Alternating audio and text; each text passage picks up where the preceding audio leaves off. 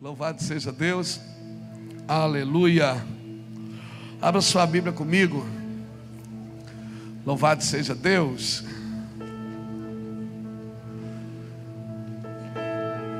Mateus. Ah, Espírito Santo. Soberano.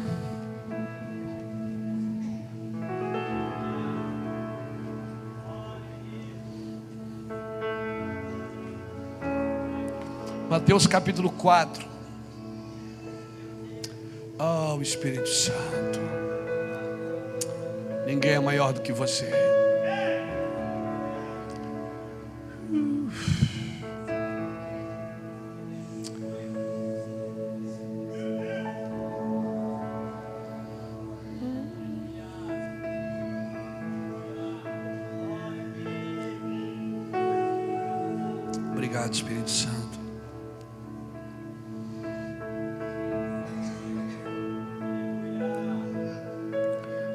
Capítulo 4,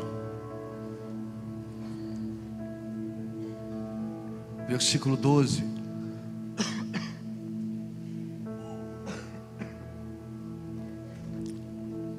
Diz assim: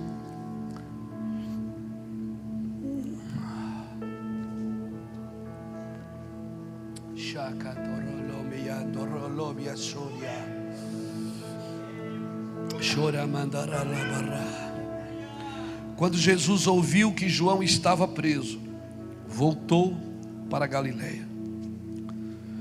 Deixando Nazaré, foi morar em Cafarnaum, cidade situada à beira do mar, na região de Zebulon e Naphtali. Para que se cumprisse o que foi dito pelo profeta Isaías. Terra de Zebulon, terra de Naphtali, caminho do mar, além do Jordão, Galileia dos gentios. O povo que estava em trevas viu grande luz. Aos que estavam na região da sombra da morte, raiou-lhes a luz. Desde então começou Jesus a pregar: arrependei-vos, pois está próximo o reino de Deus. Desde então começou a Jesus a pregar: arrependei-vos, porque está próximo o reino de Deus. Agora, só vira a página para trás assim e volta para Mateus 1. 1,22 diz assim: ó, Tudo isso aconteceu para que se cumprisse o que foi dito da parte do Senhor pelo profeta. Amém? Agora, Mateus capítulo 2, versículo 5. E lhe, e lhe responderam: Em Belém de Judá, pois foi isso que o profeta escreveu. Agora vai, capítulo 2, versículo 15. Ali ficou até a morte de Herodes, para que se cumprisse o que foi dito da parte do Senhor pelo profeta: Do Egito chamei o meu filho. Versículo 17. Então se cumpriu o que foi dito pelo profeta Jeremias. Versículo 23: E habitou numa cidade chamada Nazaré, para que se cumprisse o que fora dito pelos profetas: Ele será chamado Nazareno. Capítulo 3, versículo 3 diz assim: Este é aquele a quem o profeta Isaías falou, ao dizer: Voz do que clama no deserto. Capítulo 3, versículo 7 diz assim: Mas João tentava persuadi-lo, dizendo: Eu preciso ser batizado por ti, e vem tu a mim. Mas Jesus lhe respondeu: Deixa agora, para que se cumpra toda a justiça. Aleluia. Aleluia. Versículo que nós lemos: O povo que estava em trevas viu esta maravilhosa luz. Versículo 14 do capítulo 4: Para que se cumprisse o que foi dito pelo profeta Isaías. Só em Mateus, de 1 a 4, você vai ver oito vezes a Bíblia dizendo: para que se cumprisse o que foi dito pelo profeta, para que se cumprisse o que foi dito pelo profeta, para que se cumprisse o que foi dito pelo profeta, para que se cumprisse o que foi dito pelo profeta. Todo mundo que Deus vai usar, primeiro Deus vai, vai profetizar sobre ele. Ninguém vai ser usado sem primeiro ser profetizado. Aleluia. Diga para o irmão que está do seu lado: você está aqui porque você foi profetizado. Aleluia. Louvado seja Deus, irmãos. Antes de continuar, eu quero apresentar nosso irmão Guilherme Shelby. Guilherme Shelby é procurador da República, um amigo. A gente se conheceu em Brasília, numa ministração. O Guilherme é um homem de Deus, serve ao Senhor. E além de procurador da República, ele é um homem que anda no Brasil, ativando a igreja, a servir a cidade através das crianças e do adolescente. E você é muito bem-vindo aqui, Guilherme. Amém? Muito bem-vindo mesmo. Deus abençoe. Amém? Quando tiver em Itajaí, Santa Catarina, vem para cá. Amém? Vem na época de enchente. Quem toma água da enchente aqui não vai mais embora nunca, irmão. Tem um mistério grande aqui com o negócio de enchente. Aleluia. Então, todo homem que Deus vai usar, ele vai ser profetizado. Por muitas vezes você disse, e Jesus foi morar em Nazaré para que se cumprisse o que foi dito pelo profeta. E Jesus é, desceu ao Egito para que se cumprisse o que foi dito pelo profeta. Então isso foi para lá para que se cumprisse o que foi dito pelo profeta. Até as coisas ruins que vai acontecer na sua vida é para que se cumpra o que foi dito pela profecia. Aleluia, irmão. Enquanto você não tem uma palavra, enquanto você não entende o que Deus quer da sua vida, você vive a sua vida. Mas quando você vem para a presença de Deus, você tem que caminhar naquilo que Deus determinou para você. Deus não tem um plano B para você e Deus não improvisa com você. Pastor, mas isso não é predestinação? Claro que não, porque se fosse, Deus forçaria você a viver. Deus não força ninguém a viver o seu propósito. Cada um vai viver se quiser o seu propósito. Mas para que se cumpra o que os céus estão dizendo a seu respeito, você tem que viver na presença de Deus. Aleluia. Aleluia. A palavra ela sempre vai estar diante. Tudo que Deus criou, criou pela palavra. As palavras criam e as palavras também destroem. Por isso que pelas palavras nós seremos julgados e pelas palavras nós seremos condenados, diz a Bíblia. Então, enquanto você não libera uma palavra, você domina a palavra, mas depois que você libera a palavra, é a palavra que domina você. Então você vai viver exatamente o que você está dizendo que vai viver.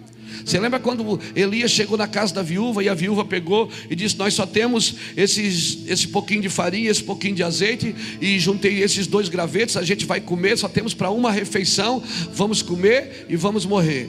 E depois o que, é que aconteceu com o filho dela? Ele morreu. Por que, que ele morreu? Porque ela profetizou que eles iam morrer. Aleluia. Aleluia, irmão. Então, ó. Palavras constrói, palavras destrói. Talvez o maior dom da igreja nesses dias é o dom de discernir o que vamos dizer.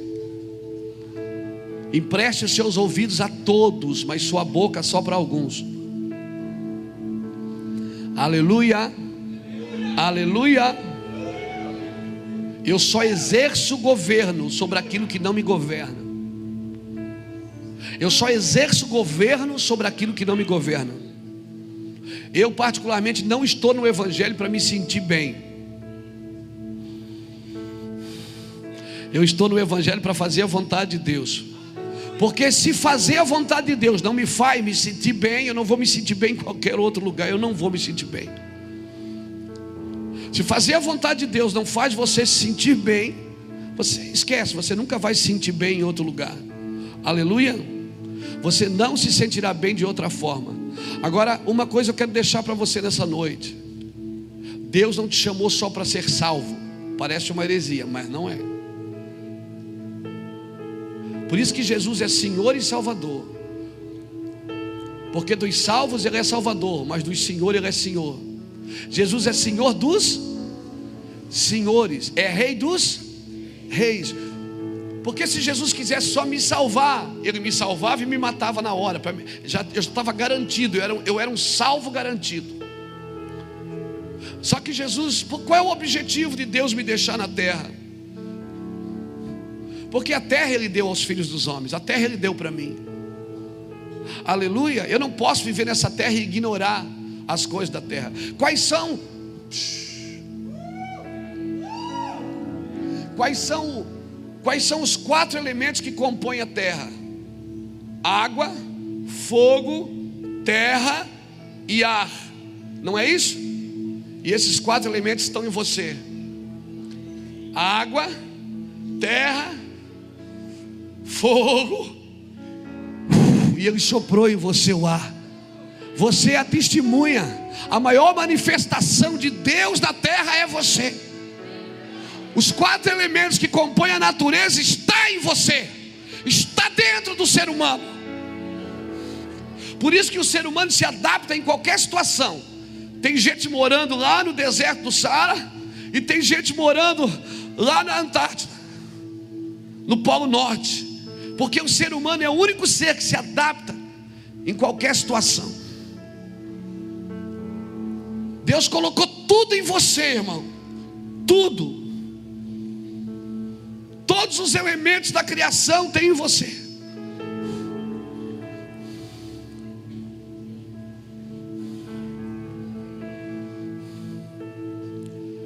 E para completar, ele soprou o seu espírito. Colocou tudo do céu dentro de você.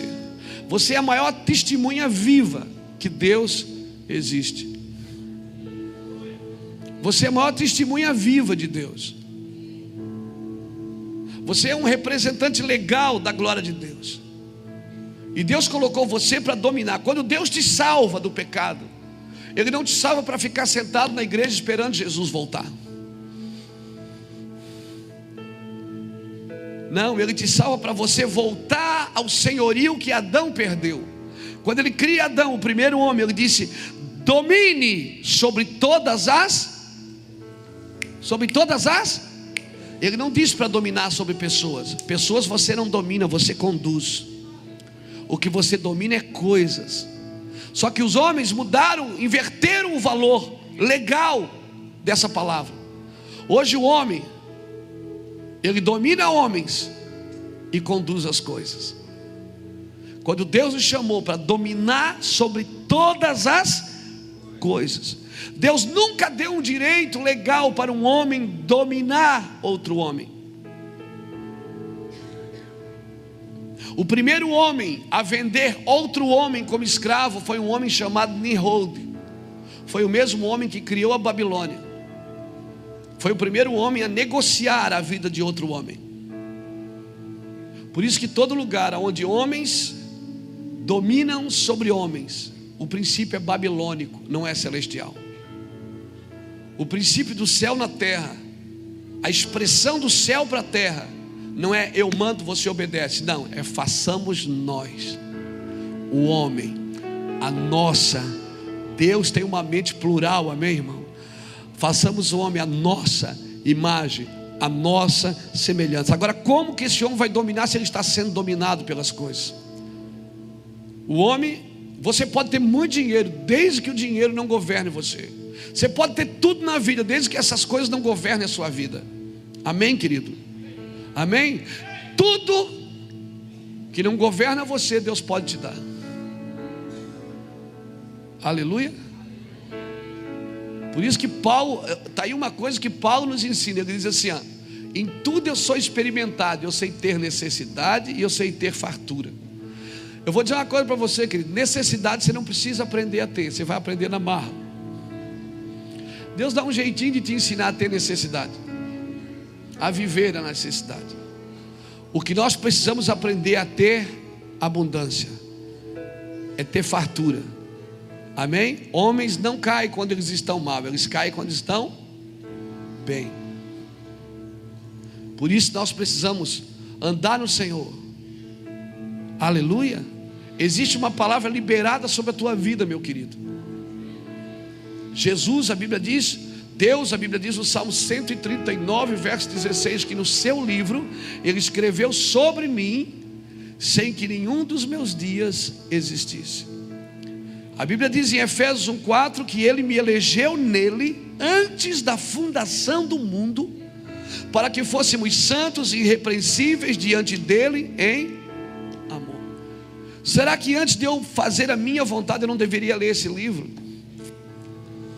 Deus escreveu sobre mim, Ele fez uma biografia minha sem eu ter vivido ela. Meu Deus, que Deus chapado é esse? Esse Deus não é gente. É incrível.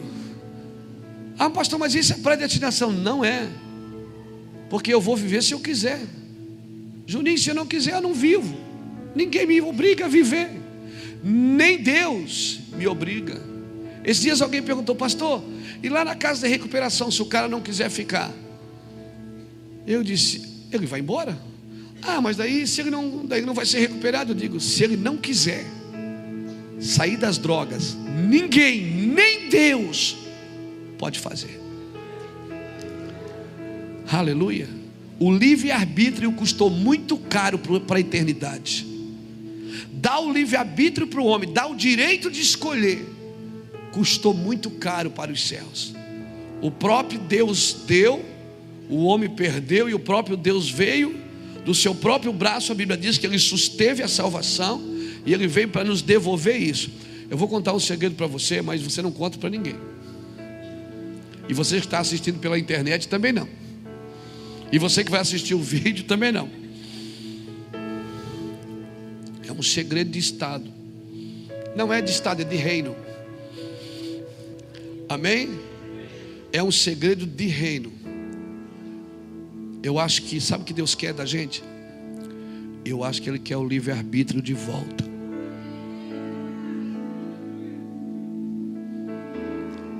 O salmista reconheceu isso no Salmo 116, verso 12, quando Davi diz assim: O que darei eu ao Senhor por todos os benefícios que Ele me tem feito? O que é que eu posso dar para um Deus que tem tudo? Um Deus que tem tudo, Ele não tem uma coisa que eu tenho, a minha vontade. Ele pode ter tudo, mas Ele não tem a minha vontade se eu não der a minha vontade para Ele.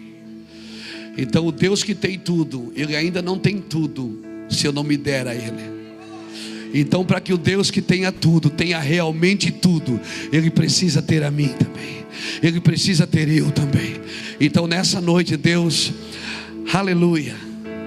Para que o Deus que tem tudo tenha realmente tudo, você pode se dar a Ele. Você pode imaginar, olha aqui, olha agora, vê se isso não é amor. Irmão, andar em amor é terrível. A graça é de graça, mas não é barata. Andar em amor é terrível, por quê? Porque ele tem tudo. Ele podia me dominar, não podia? Ele podia me agarrar à força, não podia? Mas não seria amor, seria estupro.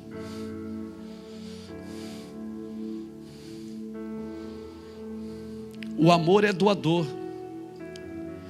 O amor não é assim. Deus podia me agarrar e dizer, e você é meu e pronto, e acabou. E é tão interessante que a Bíblia diz que eu fui comprado por bom preço. É como se eu tivesse comprado, mas a mercadoria não fosse entregue. Sabe quando você compra uma coisa na internet e não entregam? Já aconteceu isso com alguém aqui? Você compra uma coisa e não vem. Mas é seu, mas não vem. É mais ou menos isso que Deus fez. Deus fez, Deus comprou você online. Ele comprou você, já é dele. Ele está com a nota na mão. Ele olha para Jesus, para a mão de Jesus, e vê que já está pago, já foi pago. Aleluia, o penhor já foi pago. Agora a mercadoria não foi entregue. E esse Deus fica na igreja esperando você chegar, ou fica na rua olhando para você. Tem a capacidade de ir numa boca de droga, esperar você fumar uma pedra de crack e dizer assim: não, hoje ele vem, hoje é hoje que ele vai vir. Mas Deus não sabe, o senhor acabou de falar, pastor, que Deus sabe o dia que a gente vem. E por que, que ele não? Irmão, é um negócio tremendo. O pai, o filho, o filho diz: Pai, dá o que é meu que eu estou indo embora. O filho pródigo, lembra dele? Aí ele vai. Aí ele vai comer com os porcos. Ele termina porque porque a motivação, filho que quer herança antes do, antes do tempo é que já matou o pai no coração.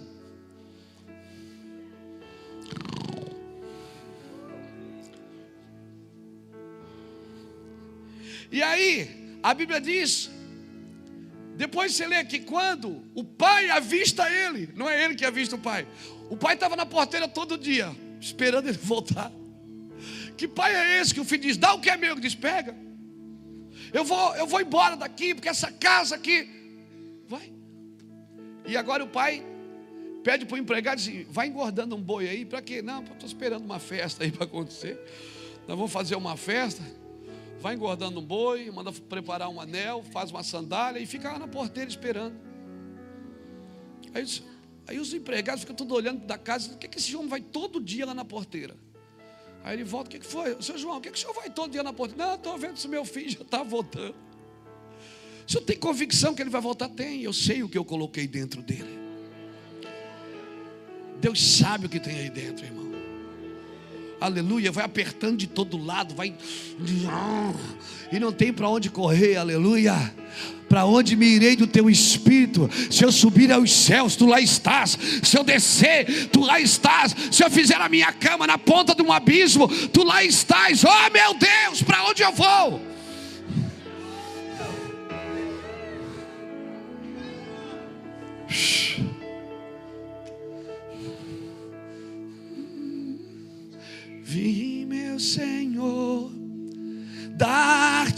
Louvor, pois digno és de receber meu melhor, de receber meu melhor. Você imagina a paciência desse pai? De esperar você todos os dias.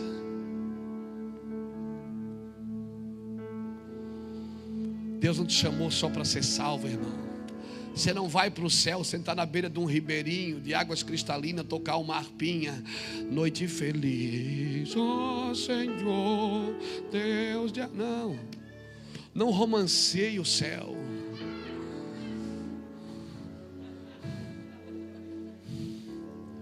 Mas eu não vou ser arrebatado? Vai. Vai ser arrebatado, mas você a Bíblia diz que os céus pertencem ao Senhor, mas a terra ele deu aos filhos dos homens. O cara nem pegou a terra que é dele, já quer pegar o que é de Deus.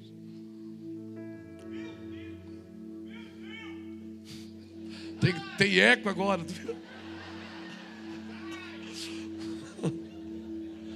O cara nem pegou, ele já, ele já. Não, irmão, você tem que trabalhar para transformar essa terra, amém? Eu, particularmente, não estou esperando o fim do mundo. Eu estou esperando a restauração dele. Leia Atos capítulo 3, versículo 17 ao 19, diz assim: Não, 19, diz: Convém que os céus o retêm até que venha a restauração de tudo, e sejam apagados. Ah, por isso, aí depois ele diz: Arrependei-vos e convertei-vos. Irmão, nós precisamos converter essa terra. Aleluia. Eu sou um crente, particularmente, parece uma heresia, mas não é. Parece heresia, mas não é. Leia a Bíblia, não me responda teologicamente, leia a Bíblia. Estude a Bíblia. Aleluia. Parece uma heresia, mas não é. Nós ficamos na igreja, vamos fazendo campanha. Acaba uma, começa outra.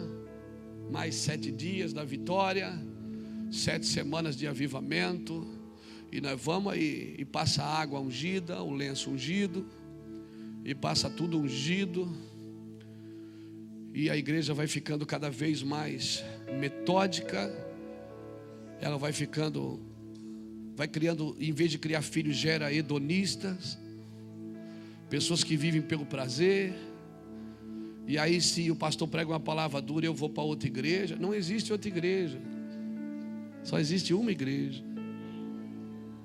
Aleluia. Aleluia. Não, eu, eu, uma vez alguém disse para mim: eu preciso de uma igreja mais estruturada. Eu digo, irmão, sabe o que é que estrutura uma igreja? É a família. Estruture primeiro a sua família, depois você consegue estruturar uma igreja. Quem estrutura a igreja é o Senhor, irmão. E vou falar uma coisa para você. Um amigo meu disse que atendeu um irmão. Aí o irmão disse: Ó, oh, pastor, eu vou sair da igreja porque ela está cheia de problema. Aí o pastor olhou para ele e disse: Cara, leve eu junto. Eu também quero sair. Aí o pastor disse: Não, pastor, o senhor é o pastor. Ele disse: Não, mas eu também não aguento mais isso. É cheio de problemas essa igreja, está doido. Não, pastor, mas eu não tenho nada com a igreja. Não, tem sim. Claro que tem. Você é um membro do corpo. Se você vai sair, então eu posso sair também. Me leva junto. Ele disse: Não, pastor, então fica para me ajudar a consertar. Eu achei isso muito legal. Nós não vamos achar lugar, irmão, perfeito, porque Deus não mandou a gente procurar um lugar perfeito. Ele mandou ser tu uma benção.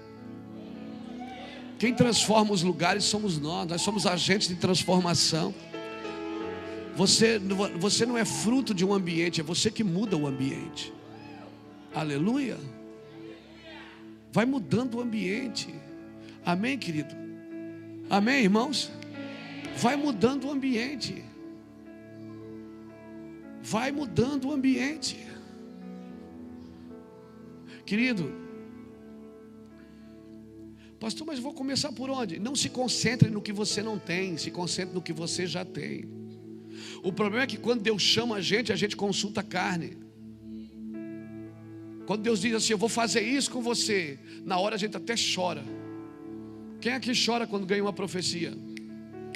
Eis que eu te digo, filho meu, hum, terra.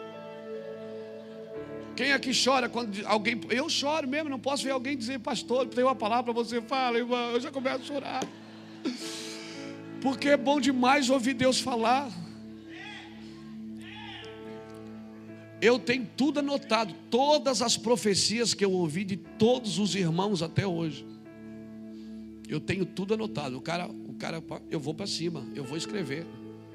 E aí quando o negócio não funciona, igual a Deus está aqui, ó. Quando o negócio está ruim lá em casa, eu não leio a Bíblia, eu leio as profecias. Eu digo, o senhor falou isso, isso e aquilo que eu ia ser, não sou ainda. Por quê? Eu não estou pronto ou o senhor mentiu para mim?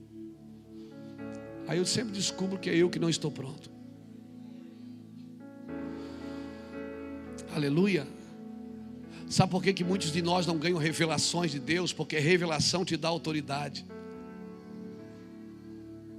Toda revelação, depois da revelação nasce autoridade. Todo homem de revelação é homem de autoridade. E Deus, por que, que Deus não me dá revelação? Porque Ele não pode te dar autoridade com esse coração. Porque se der autoridade com um coração duro, você vai pisar nos outros em vez de conduzi-los. Então por isso que primeiro ele diz: Filho meu, dai-me o teu coração. Então o que Deus faz em mim, Ele vai fazer através de mim. Porque agora eu tenho legalidade para falar o que eu recebi. Então levante sua mão e diga: Deus, faz em mim primeiro. Não pregue uma coisa que você não entendeu. Não ensine uma coisa que você não entendeu. Não passe para frente alguma coisa que você ouviu, você só vai multiplicar a ignorância. Não, você precisa provar, cara. Por isso que você precisa ir para a cruz. Como que eu vou falar de cruz? Como que eu vou falar de cruz se eu não carregar uma?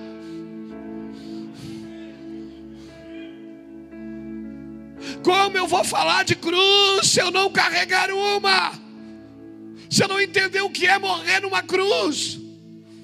Onde você acha que o apóstolo João aprendeu sobre amor? Ele não fez um curso de amor. Ele aprendeu porque ele foi o único apóstolo que foi na cruz ver Jesus. Antes da cruz, João também era um homem diferente, que nem a gente.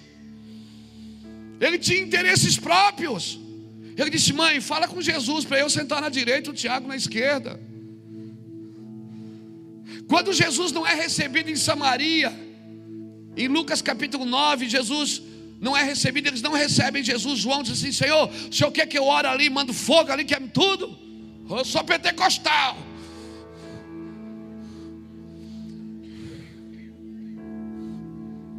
Aí Jesus olha para João e diz: João, vai aprender o que é amor, misericórdia quero. Vai aprender. O homem não, eu não vim destruir as almas dos homens, eu vim salvá-las. João não era um cara assim tão bom como a gente pensa, não. Ele tinha seus interesses ministeriais. Só que às seis horas que Jesus ficou na cruz, das nove da manhã às três da tarde, João ficou ali olhando, cara. Jesus olha para ele e diz assim: João, eis aqui a tua mãe. João não está entendendo nada. Ele fica olhando e ele diz: mulher, eis aí o teu filho. João, depois, quando escreve o livro de João e as cartas de João, quando ele vai falar dele, ele nem tem coragem de dar o nome dele. Ele diz: aquele profeta que deitava a cabeça sobre o peito de Jesus. Porque quem você é agora não interessa mais, cara. Quando você descobre o que ele é, quando João vai falar dele mesmo nas cartas, no Evangelho de João, ele diz: aquele, aquele apóstolo que Jesus amava. Eu fico imaginando que João deve ter pensado isso. Puxa, eu devia ter aproveitado mais o amor dele. E eu fiquei brigando por posições na terra. Eu fiquei brigando por coisas na terra. Ele teve comigo. Eu deitei a minha cabeça no peito dele. Eu poderia ter aproveitado mais dele.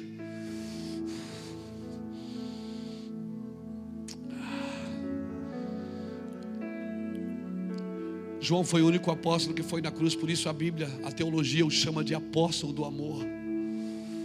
João ensinou coisas, irmãos, que você, essas coisas você não aprende em salas de aula. Ninguém tem a capacidade de, de colocar em você o que João colocou em você, ou melhor, o que Jesus colocou em João. Ninguém tem essa capacidade de dar para você. Não, não se faz curso de amor, ou você ama ou você não ama. Não se faz curso. Vamos fazer um curso para chorar pelos perdidos. Então vão, eu começo. Ah, não, essas coisas você tem que ou você sente ou você não sente. Ou, esse é o, ou essa é a sua vida, ou é o seu encargo, ou não é o seu encargo. A Bíblia, a igreja, ela se tornou tão evangélica, irmão. E, e ela se tornou tão evangélica, tão, tão religiosa que as pessoas padronizam a gente. Você é crente ou evangélico, ou espírita, ou budista, ou muçulmano. Irmão, quem te chama de evangélico é a veja, não é a Bíblia. A Bíblia te chama de filho. Porque se tu é nascido de Deus, tu és filho de Deus. Aquele que nasceu da água e do Espírito é filho de Deus, diz a Bíblia. Nós somos filhos, o problema é que nós não sabemos quem somos. E aí a gente quer provar alguma coisa para Deus? Não, querido, nós não precisamos disso. Nós não precisamos disso, eu só preciso me arrepender. Então, olha aqui para mim. Não se concentre naquilo que você não tem. Ah, mas como é que eu vou fazer isso se eu não tenho? Aí Deus diz: Vou te dar cinco mil almas. Oh meu Deus, onde é que eu vou arrumar cinco mil cadeiras? As cadeiras não são o meu alvo, cara. Você vai tocar essa nação, mas então onde é que eu vou levar eles depois que eu, você vai alimentar o mundo, meu Deus, aonde que é isso, essa, essa era a pilha de André, quando ele disse: Vai dar em voz de comer. André disse: Aonde se comprará pão para toda essa multidão? Ele disse: Vai ver, André, vai ver.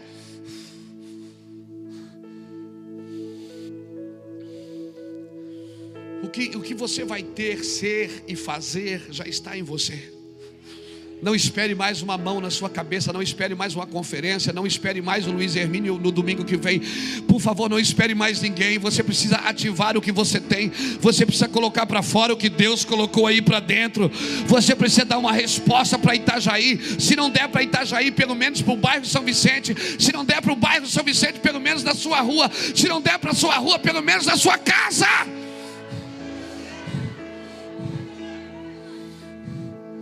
Nós precisamos transformar os ambientes que nós fomos inseridos.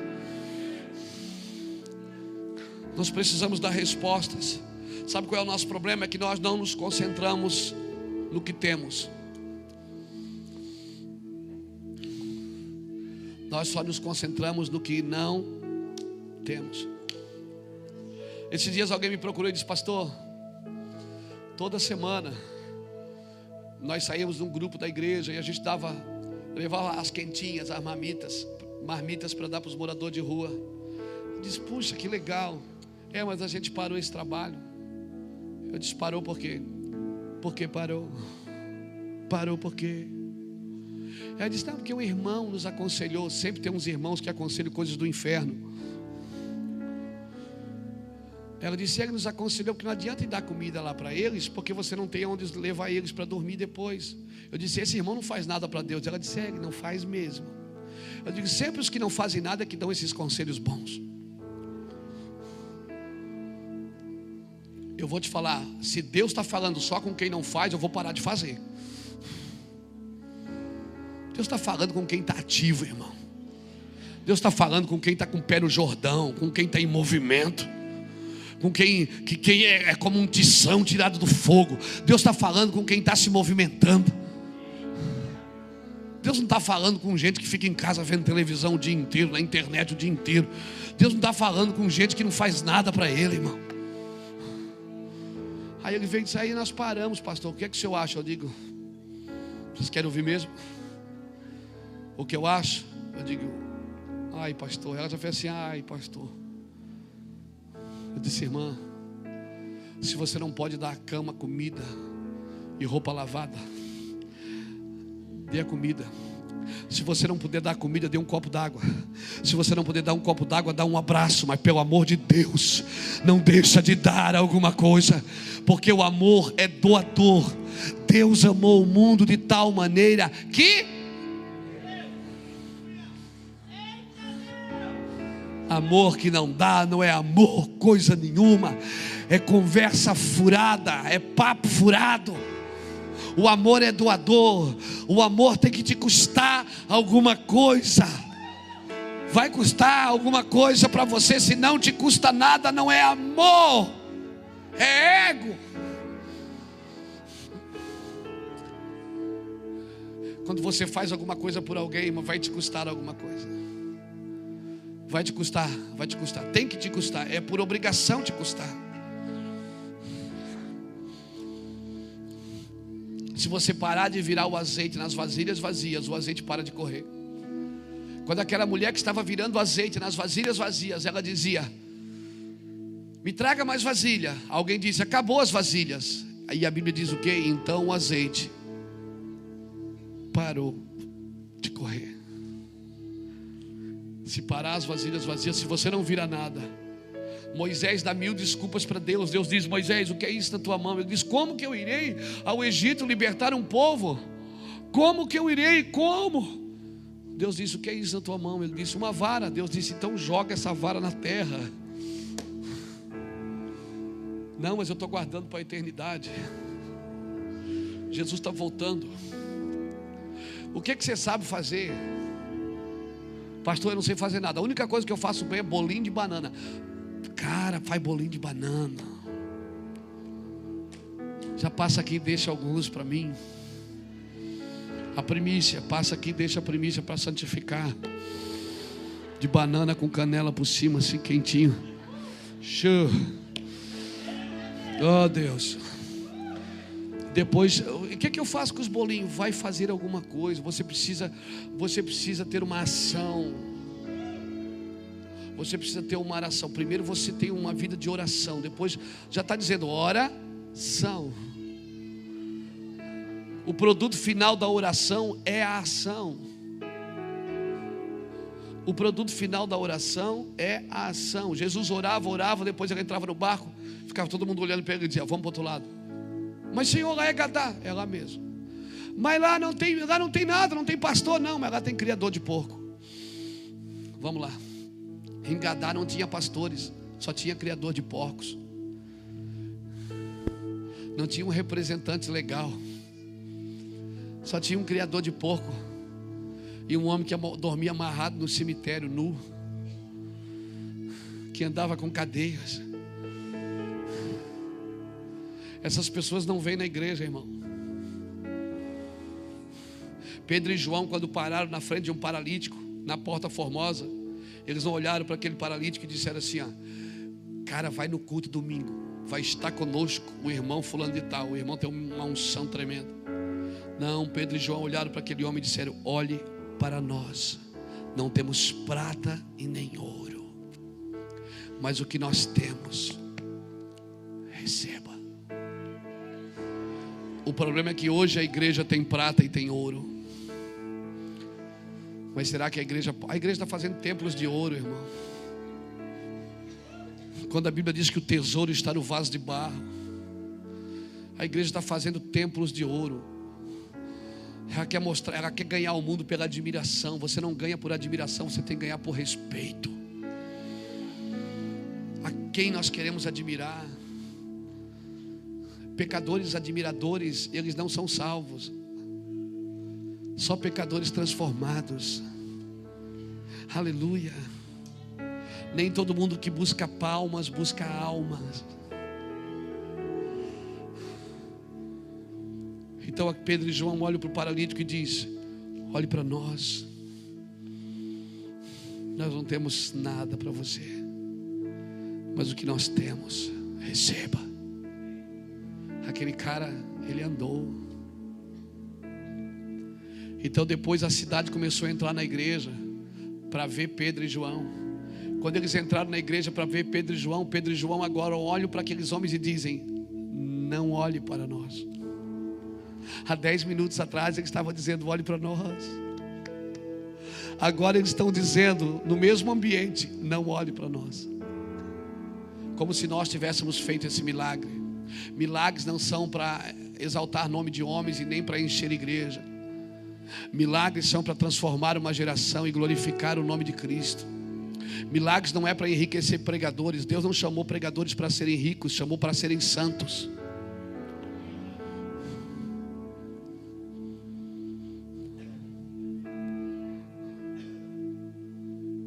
Escute isso. Há dez minutos atrás eles estavam dizendo: olhe para nós. Agora eles estão dizendo: não olhe para nós. Essa é a igreja que eu sonho para a nossa nação. Uma igreja que na hora da responsabilidade vai olhar para o mundo e vai dizer: olhe para nós. Mas na hora do resultado vai dizer: olhe para Ele. Porque dele, por Ele e para Ele são todas as coisas. Essa é a igreja que eu sonho para essa geração, irmão. É a igreja que eu tenho chorado por ela. Se vale a pena chorar por alguma coisa, eu quero chorar por essa igreja. O que é isso na tua mão? Deixa eu ser profético aqui nessa noite. Estenda a sua mão para mim. Olha para ela. O que é isso na sua mão? O que é que você tem para começar? Não, tô, não, se trata de abrir um ministério, não se trata de abrir mais uma igreja, porque não é de mais uma igreja que Itajaí precisa, que o Brasil precisa. O Brasil precisa de alguém que saiba o que tem. O que, que você tem? O que é isso em você? Ah, meu Deus. Sansão matou mil homens com uma queixada de jumento, porque era a única coisa que tinha nas suas mãos naquele momento. Se concentre no que você tem, não no que você não tem. Pastor, mas eu estou esperando que eu ainda não tenho. Isso é fé, não é? Isso. A única vez que você pode se concentrar no que não tem é quando você espera por uma revelação. Quando você tem uma revelação, então espere. Porque toda revelação ela tem que te levar a Deus. Revelação que não te, que não te leva a Deus é revelamento, é revelagem. Revelação que os céus te dá, ela sempre vai te atrair para Ele. Toda revelação que o céu coloca em você, ela vai te atrair para Deus. Toda revelação tem o início e o fim nele. Pastor, mas Deus me pediu para uma coisa. Eu vou, te, eu vou te garantir uma coisa: sempre que Deus pedir alguma coisa para você, vai ser muito difícil de começar.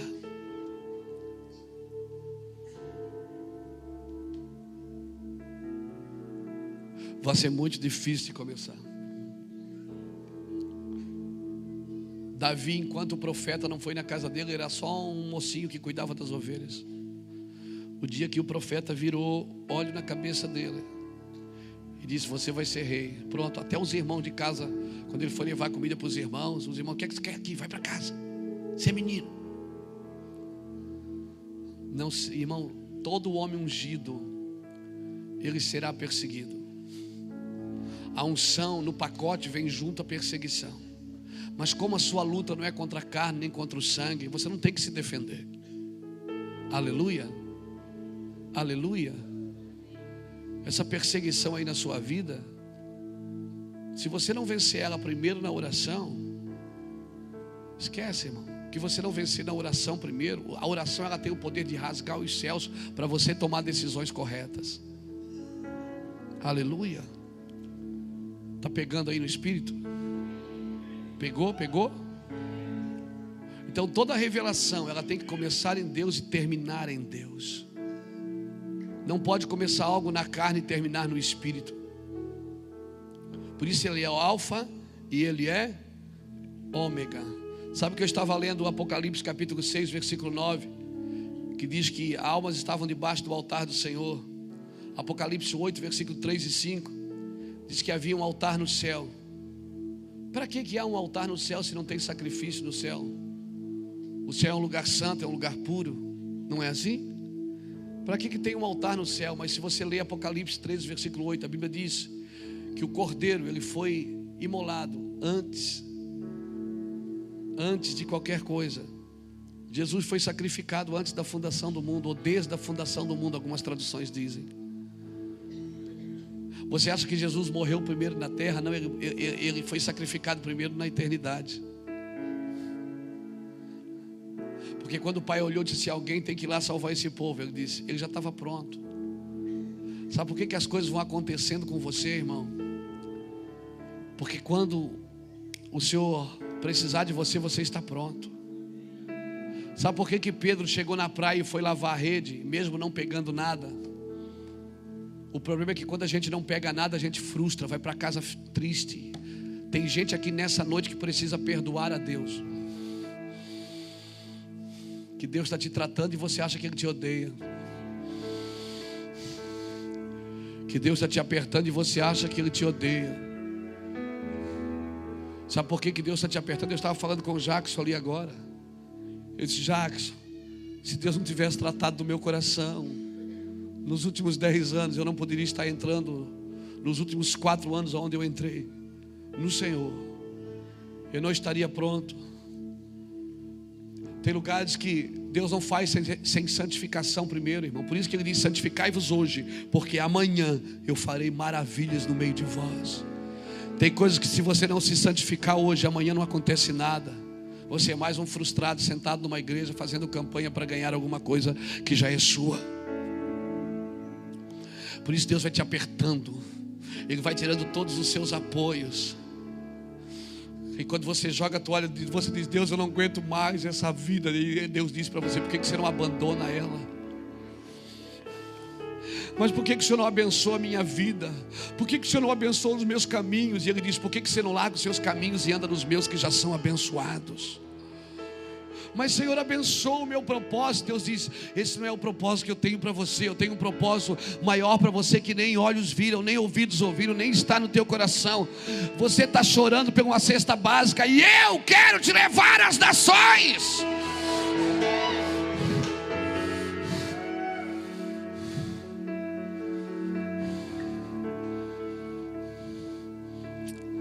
Uma igreja que não aprende a guerrear, irmão, não pode andar em lugares altos com o Senhor.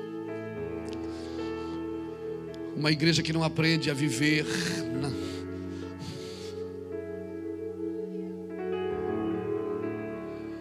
Que não aprende a viver emoções violentas, emoções perigosas. É uma igreja de crianças. É uma igreja de criancinhas. Que a cada três horas tem que dar uma profecia. Tem que dar comidinha nova a cada três horas. Trocar a fraldinha porque fez cocô e vai ficar assadinha. Não, cara, nós não estamos treinando crianças. Nós estamos aqui preparando pais espirituais que vão gerar uma geração de guerreiros. Você é um herdeiro, querido, você não é uma criança. Gálatas 4 diz que se o herdeiro for menino, de nada ele difere do escravo, ainda que ele seja senhor de tudo. Igrejas de crianças, elas vão buscar pão. A Bíblia diz que Deus dá pão para o que come, mas Ele dá semente para o que semeia. Igreja de crianças, Elas não dizem. Igreja de crianças, eles brigam por posições, brigam por títulos, por cargos. Vai embora da igreja porque o pastor não deu paz do Senhor. Nós não estamos treinando crianças. As crianças estão sendo preparadas lá. Sabe por que, que a gente tira eles na hora da palavra? Porque lá o clava está dizendo para eles que você é o melhor pai do mundo. Que você, que ele pode confiar em você. Que você é a melhor mãe do mundo. O clava está enfiando na cabeça daquela criança lá a Bíblia. Está botando no coração dela, dizendo: Olha, honre seu pai, honre a sua mãe. E nós estamos na igreja para ganhar coisas. Isso é muito pobre, gente. Isso é muito pobre.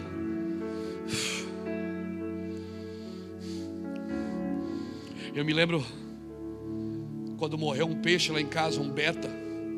A Bruna era menininha, nenenzinha, era menininha, tinha quatro anos, cinco anos. Eu era recém-convertido. Morreu um beta lá em casa, ela pegou, meteu a mão no aquário, pegou o beta pela cola e disse: Ora, pai, ora, ora para que ele volta, ora. Eu digo, filho, ele não volta. Ela disse: Volta sim, ele volta. E eu botei o beta na mão para não, não decepcionar minha filha. E dei um tapa em cima dele, que eu acho que eu acabei de matar ele. Eu disse: Em nome de Jesus, eu te ordeno, ressuscita. Eu disse: Ó, oh, filha, de novo, pai, de novo. O beta não ressuscitou. Eu ressuscitei. Eu estava criando uma criança que tinha mais fé do que eu. Uma menina com quatro anos que tinha mais fé do que eu, que pregava o Evangelho. Ah, cara, acorda, Brasil. Acorda, Brasil. Pastor Adalberto, ontem de Foz do Iguaçu, me contou que o pai do pastor Adalberto morreu faz 30 dias. E o filhinho dele, e o filhinho dele, disse: Pai, vai ali, ora pelo meu companheiro, meu avô, para trás o meu avô de volta, meu amigo que toma chimarrão comigo. O menino do Adalberto tem sete anos. Adalberto disse: Foi chamado meu filho, ele está morto. Pai, o nosso Jesus, ele é poderoso. Adalberto disse: Pastor, eu fiquei, eu fiquei com vergonha do meu filho. E eu botei, claro, botei a mão no meu pai, ele estava morto no caixão. E eu disse: Olha aqui, ele disse: Não, mas vamos tentar, pai, vamos pelo menos tentar. Hoje, pregadores, irmãos, pregam para multidões e saem pela porta de trás para ninguém tocar neles, porque eles têm outro compromisso. Vão para trás dos púlpitos contar as ofertas, para ver se vale a pena aquele dia ou não. Cara, que igreja é essa que nós estamos entrando? Que ministério é esse? Não, não foi para essa igreja que Jesus me tirou das drogas. Não foi para essa igreja que Jesus tirou você das ruas. Não foi para essa igreja que Ele salvou o teu casamento e segurou você vivo até agora. Não foi para viver isso, esse lixo, não. Não foi para viver essa meleca gospel, não. Ele foi para viver algo sobrenatural. Nós somos chamados para algo sobrenatural. Eu sei que tem algo sobrenatural que está guardado no coração de Deus e é para os nossos dias. E eu já sinto cheiro de avivamento, irmão. Eu sinto cheiro. Eu sinto cheiro de mudança. Eu sinto, Guilherme, que Jesus está tá juntando os, os ossos. Quando Ezequiel chegou no vale de ossos, ele disse: Ossos secos, vivam! E a Bíblia diz que cada osso correu para o seu osso. O osso do pé, ele correu para o pé na hora. O osso da mão correu para a mão. Porque quando a palavra profética ela é direcionada para uma geração, ninguém vai ficar fora do seu ambiente. Todo mundo vai achar o seu lugar no corpo de Cristo. Alguém levante a mão e diga: Eu estou entendendo isso, pastor.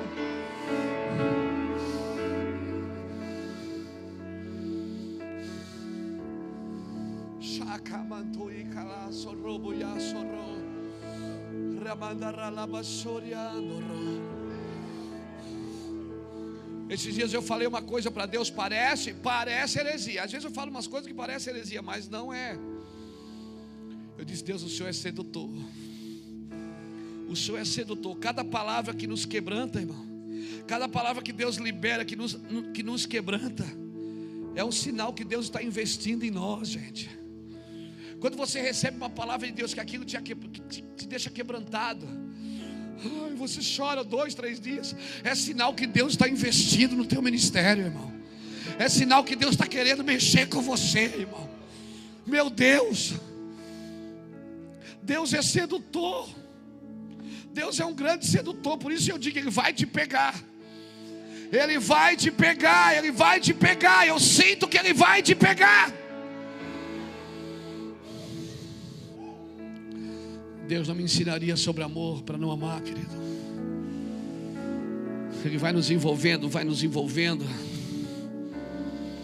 Essa abundância de graça que está sendo derramada sobre a igreja. Essa graça ela não vem só, irmão, ela vem com responsabilidade. Nós precisamos entrar nesses ambientes de responsabilidade. A igreja precisa se responsabilizar. Não foi, ah, escute para mim, olhe para mim. Não foi para o prefeito que Deus deixou a ordem de cuidar do órfão e da viúva e do necessitado. Foi para a igreja. Ele disse: Visitai os órfãos e as viúvas nas suas tribulações, porque esta é a verdadeira igreja. Nós queremos cobrar uma coisa do prefeito. E sabe por quê? Eu vou dizer uma coisa para você: sabe por que, que há tanta corrupção política? A culpa é da igreja.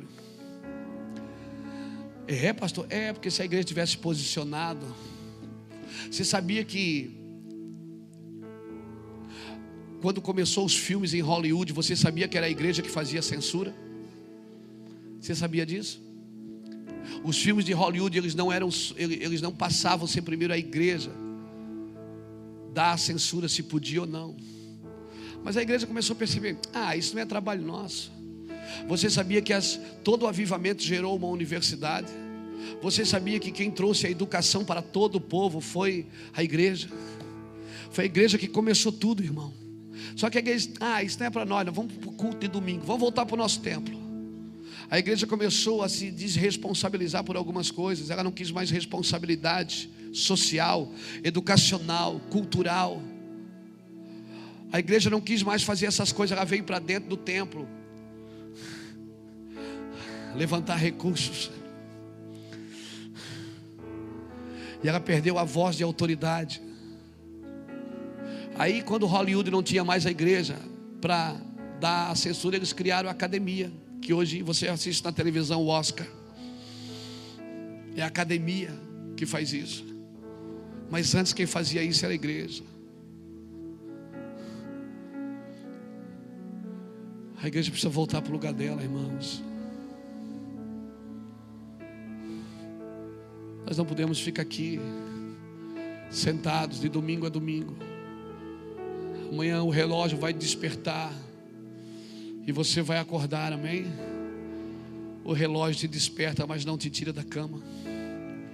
Você tem que ter uma atitude de sair da cama para viver aquele dia. E eu sou um despertador aqui nessa noite na sua vida. Mas o que eu posso fazer é, é despertar você. Eu não posso arrancar ninguém do seu lugar, do seu ambiente. Aleluia. Amém. Quero deixar essa palavra no seu coração. Quero deixar essa palavra para a sua vida. Por favor, vai para casa hoje em crise.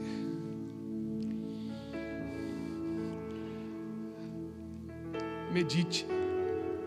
Hoje à noite medite. O que, é que a minha empresa pode fazer pelas crianças do bairro? O que é que que, que eu posso fazer pela minha rua?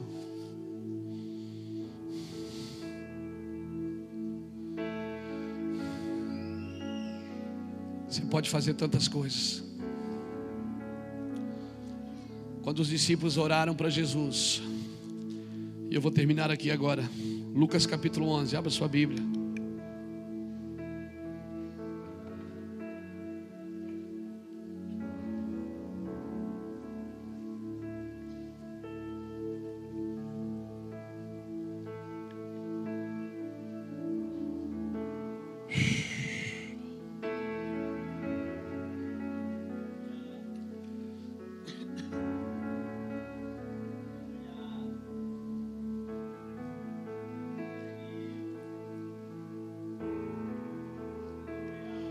Lucas 11.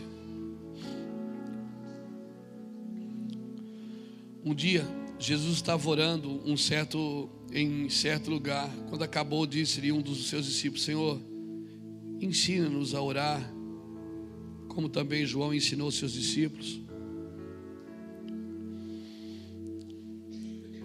Eles não pediram, Senhor, nos ensina a pregar. Eles não pediram, Senhor, nos ensina a abrir uma igreja. Eles disseram, nos ensina a.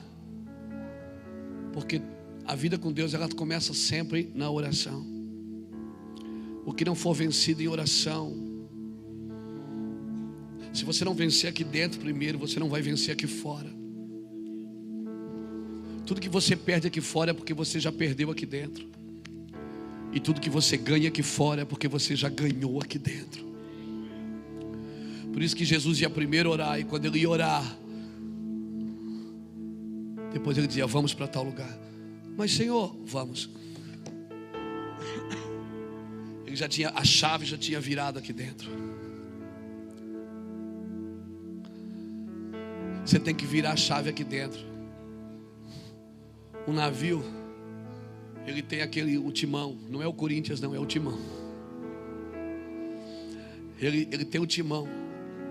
Quando ele vira, vira, vira todo o timão, pronto, segurou. Agora o navio, ele demora para virar. Mas ele vai virar aqui fora porque ele já virou aqui dentro. O problema é que nós não viremos aqui dentro ainda. A igreja perdeu a esperança. Quando foi dito para Ana, Ana, tu terás um filho. Quando aquele sacerdote ali disse, Ana, você vai ter um filho. A Bíblia diz que na hora ela enxugou suas lágrimas e mudou o seu semblante. E já não era o mesmo semblante. Ela já tinha uma palavra. Irmão, pergunte para a pastora Iraci quando as pessoas iam lá em casa. Quando eu aceitei Jesus, as pessoas diziam: Vem trabalhar comigo. Eu dizia assim: Não, eu, eu vou ser pastor. Deus falou para mim que vou ser um pregador nessa nação. Cara, você não está trabalhando, não, mas eu, eu, Deus já falou para mim. Deus falou para mim.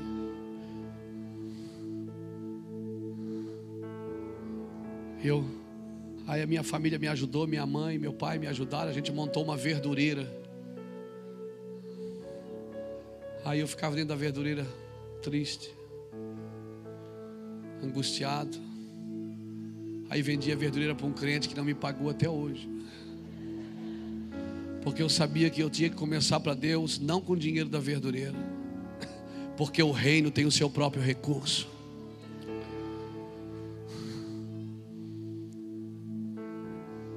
A chave virou, irmão. As pessoas dizem, você tem que. Por que, você não faz isso? Digo, não, eu vou ser um pregador. Deus falou para mim que eu vou viajar o mundo pregando o Evangelho. Ninguém acreditava muito na gente, era só eu e Iraci era muito difícil acreditar, porque chegava meio-dia a gente não tinha o que comer. Todas as circunstâncias de fora diziam: Isso não é o seu lugar. Chegava meio-dia, Iraci ia para a casa da mãe dela almoçar com uma filha, e eu ia com a outra na casa da minha mãe almoçar. E as pessoas dizem, cara, que vida é essa? Vocês precisam fazer alguma coisa. Pastores sentaram em roda comigo e disseram, cara, ó, vou te dar uma palavra. Não é assim as coisas. Isso não vai dar certo. Vocês não estão entendendo, gente. A chave aqui já virou. Virou 110, foi para 220, acabou, mano. já era. Queimou o circuito, já era. Eu já tinha feito um voto com Deus. Eu já tinha pego a minha carteira de trabalho, levantado e ter dito assim: Deus, eu sou teu eu vou trabalhar só para você agora. Ela está lá em casa até hoje, na minha gaveta do escritório. Nunca, nunca eu fui dormir com fome. Eu nunca fui dormir com sede.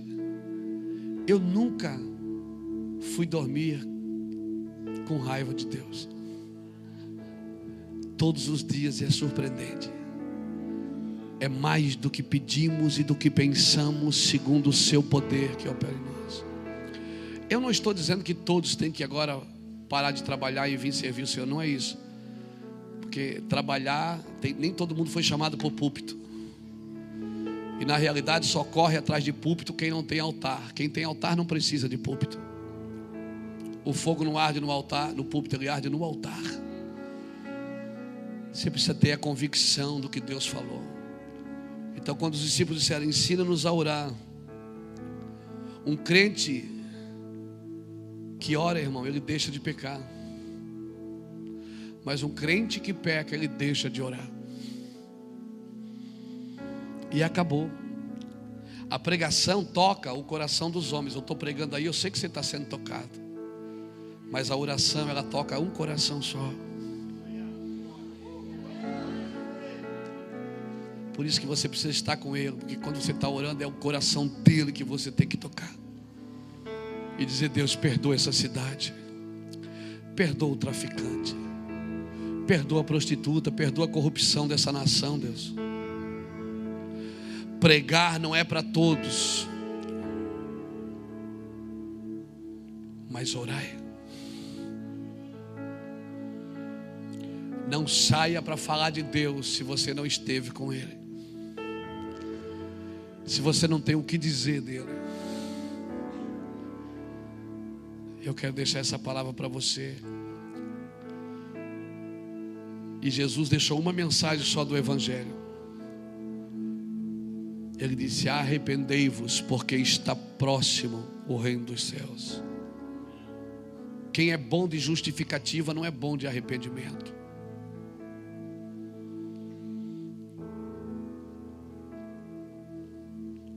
Você precisa se arrepender para que Deus te encha de justificativa contra o pecado. Não há remissão sem arrependimento. A palavra mais importante do Evangelho é arrependimento.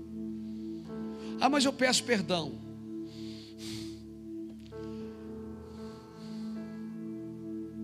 Não é pedir perdão que cura você, é se arrepender. Nem todo mundo que pede perdão se arrependeu.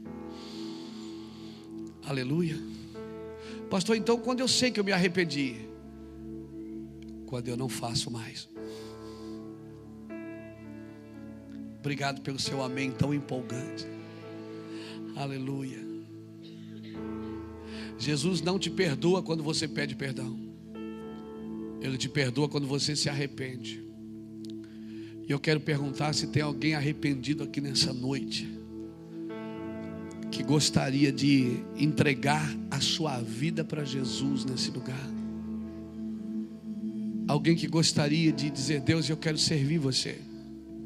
Eu quero conhecer você. Eu talvez não te conheço, eu conheço talvez o Deus dos meus pais. Mas eu quero te conhecer, você que está aqui nessa noite. Então, hoje você pode entregar a sua vida para Cristo e deixar que Ele governe a vida Alguém que governe a sua vida melhor do que você. Alguém que governe a sua vida. Pergunta para a pessoa que está do seu lado aí. Diz assim, irmão, você quer entregar a sua vida para Cristo?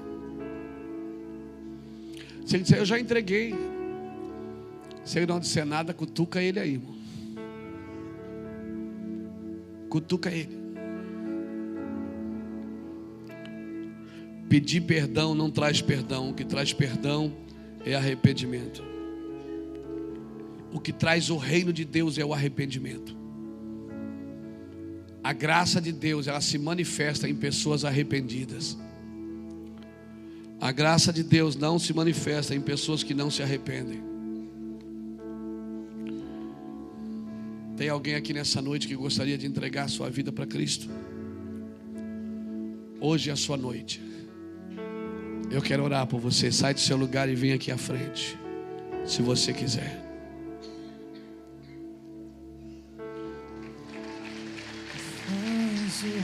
Vez, faz outra vez, faz outra vez, como na primeira vez, faz outra vez. Deus vai mudar as vossas vidas, querido.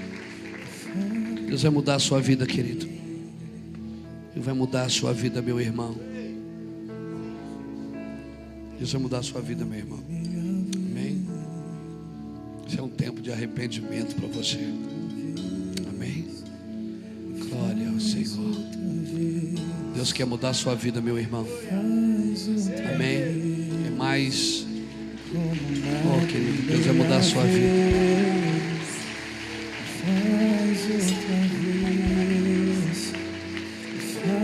Deus vai mudar a sua vida.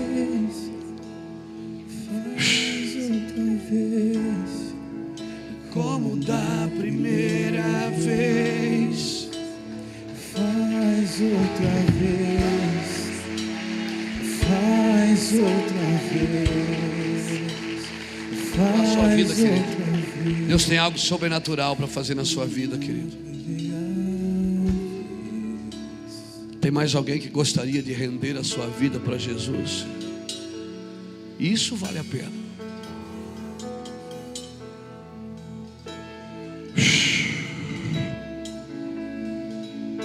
Obrigado, Jesus.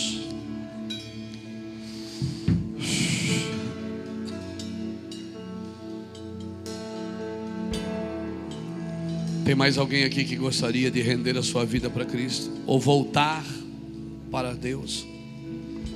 Talvez você deixou Deus no trecho.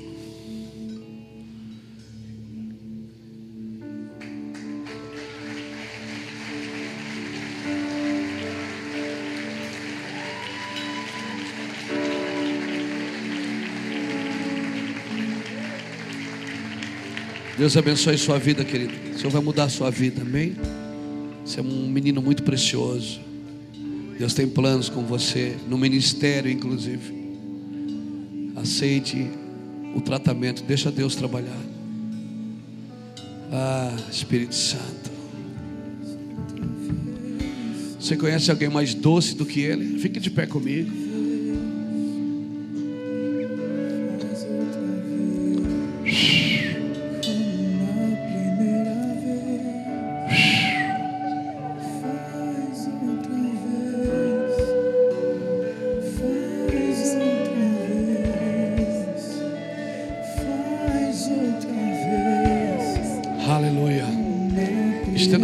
Aqui sobre eles. Espírito Santo, é por isso que lutamos. É para ver isso que choramos. Para ver pessoas rendidas a Ti, Senhor. Comece, a, Senhor Deus, a transformá-las, Deus. Transformá-las, Senhor, debaixo da Tua glória, debaixo da Tua graça. Transforma, Senhor. Transforma esses homens, essas mulheres. Mude a vida desses homens, dessas mulheres. Estenda a sua mão para cá, querido. Estenda.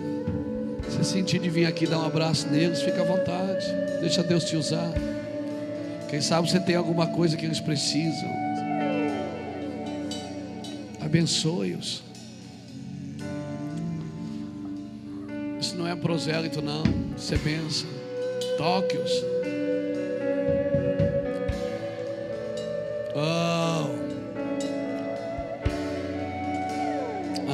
Espírito Santo.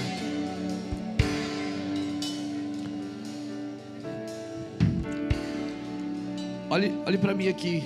Vocês que estão entregando suas vidas para Cristo, olha aqui para mim. Esse homem aqui, o pastor Marlon. O pastor Marlon vai levar vocês nessa sala. Ele quer dar um presente para vocês. Amém? Ele vai dar um presente para vocês. Vão com ele ali, por favor. Vão com ele. E você, vamos se arrepender nessa noite. Vamos nos arrepender pela. Pastor, mas eu não tenho mais do que me arrepender. Se arrependa pelo pecado dos outros.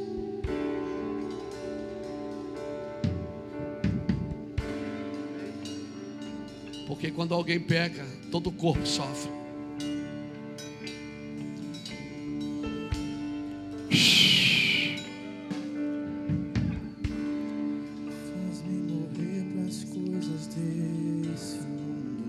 Chorar nessa noite um pouquinho por essa nação? Você já percebe que os céus do Brasil começaram a mudar. Você percebeu? Eu estou com uma expectativa na igreja muito grande.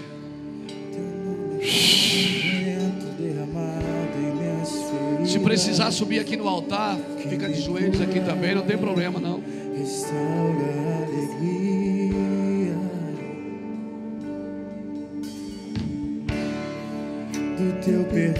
É tudo que eu preciso. Cura minha alma, restaura o meu sorriso.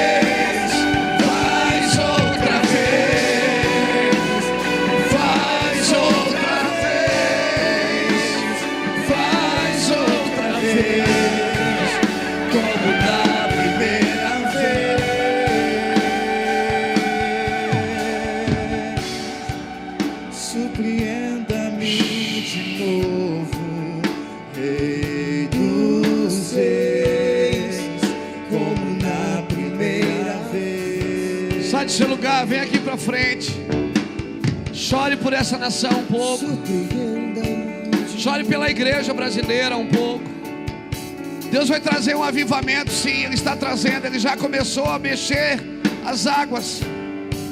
As águas já estão em movimento.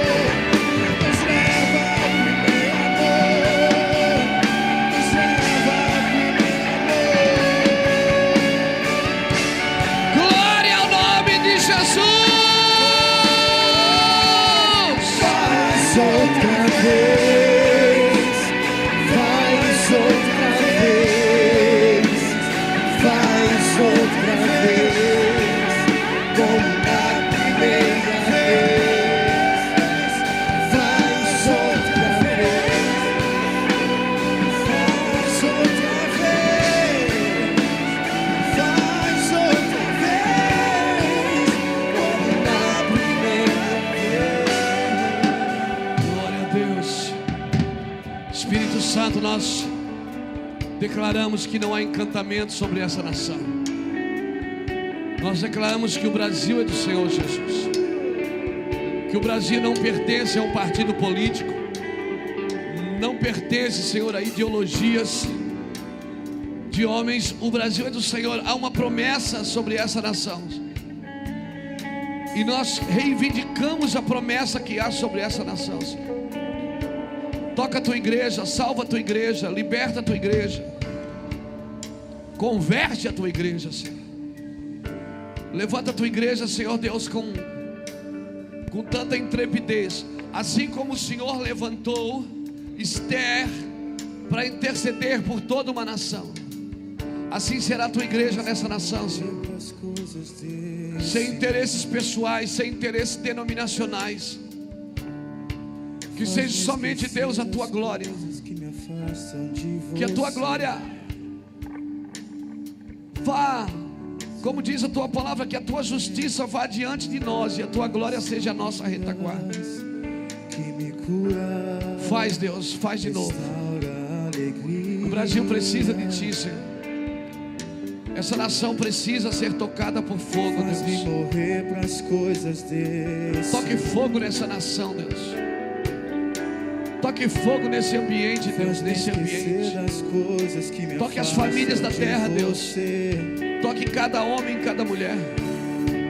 Teu nome é como Que esse espírito marxista, Senhor, caia por terra. Que esse espírito marxista caia por terra, Deus, em nome do Senhor Jesus. Que esse fundamento marxista, Deus, que vem tentando destruir a família, Deus, caia por terra, Deus, em nome do Senhor Jesus Cristo. Que essa ideologia marxista do inferno, Deus, caia por terra, Deus. Em nome do Senhor Jesus Cristo, a família é, foi e sempre será, Senhor Deus, o ambiente onde o Senhor se manifesta. Assim como o marido ama a sua esposa, é assim que Cristo ama a sua igreja, e assim será para sempre, Deus. Nós declaramos isso, que sejam cortados, que sejam cortados todos os cordões do inferno, Deus todas as ligaduras da impiedade, Deus, em nome do Senhor Jesus Cristo. Que seja cortado todas as ligaduras da impiedade, Senhor. Que seja cortada da terra, Deus, em nome do Senhor Jesus Cristo. Que perca as forças no mundo espiritual, Deus.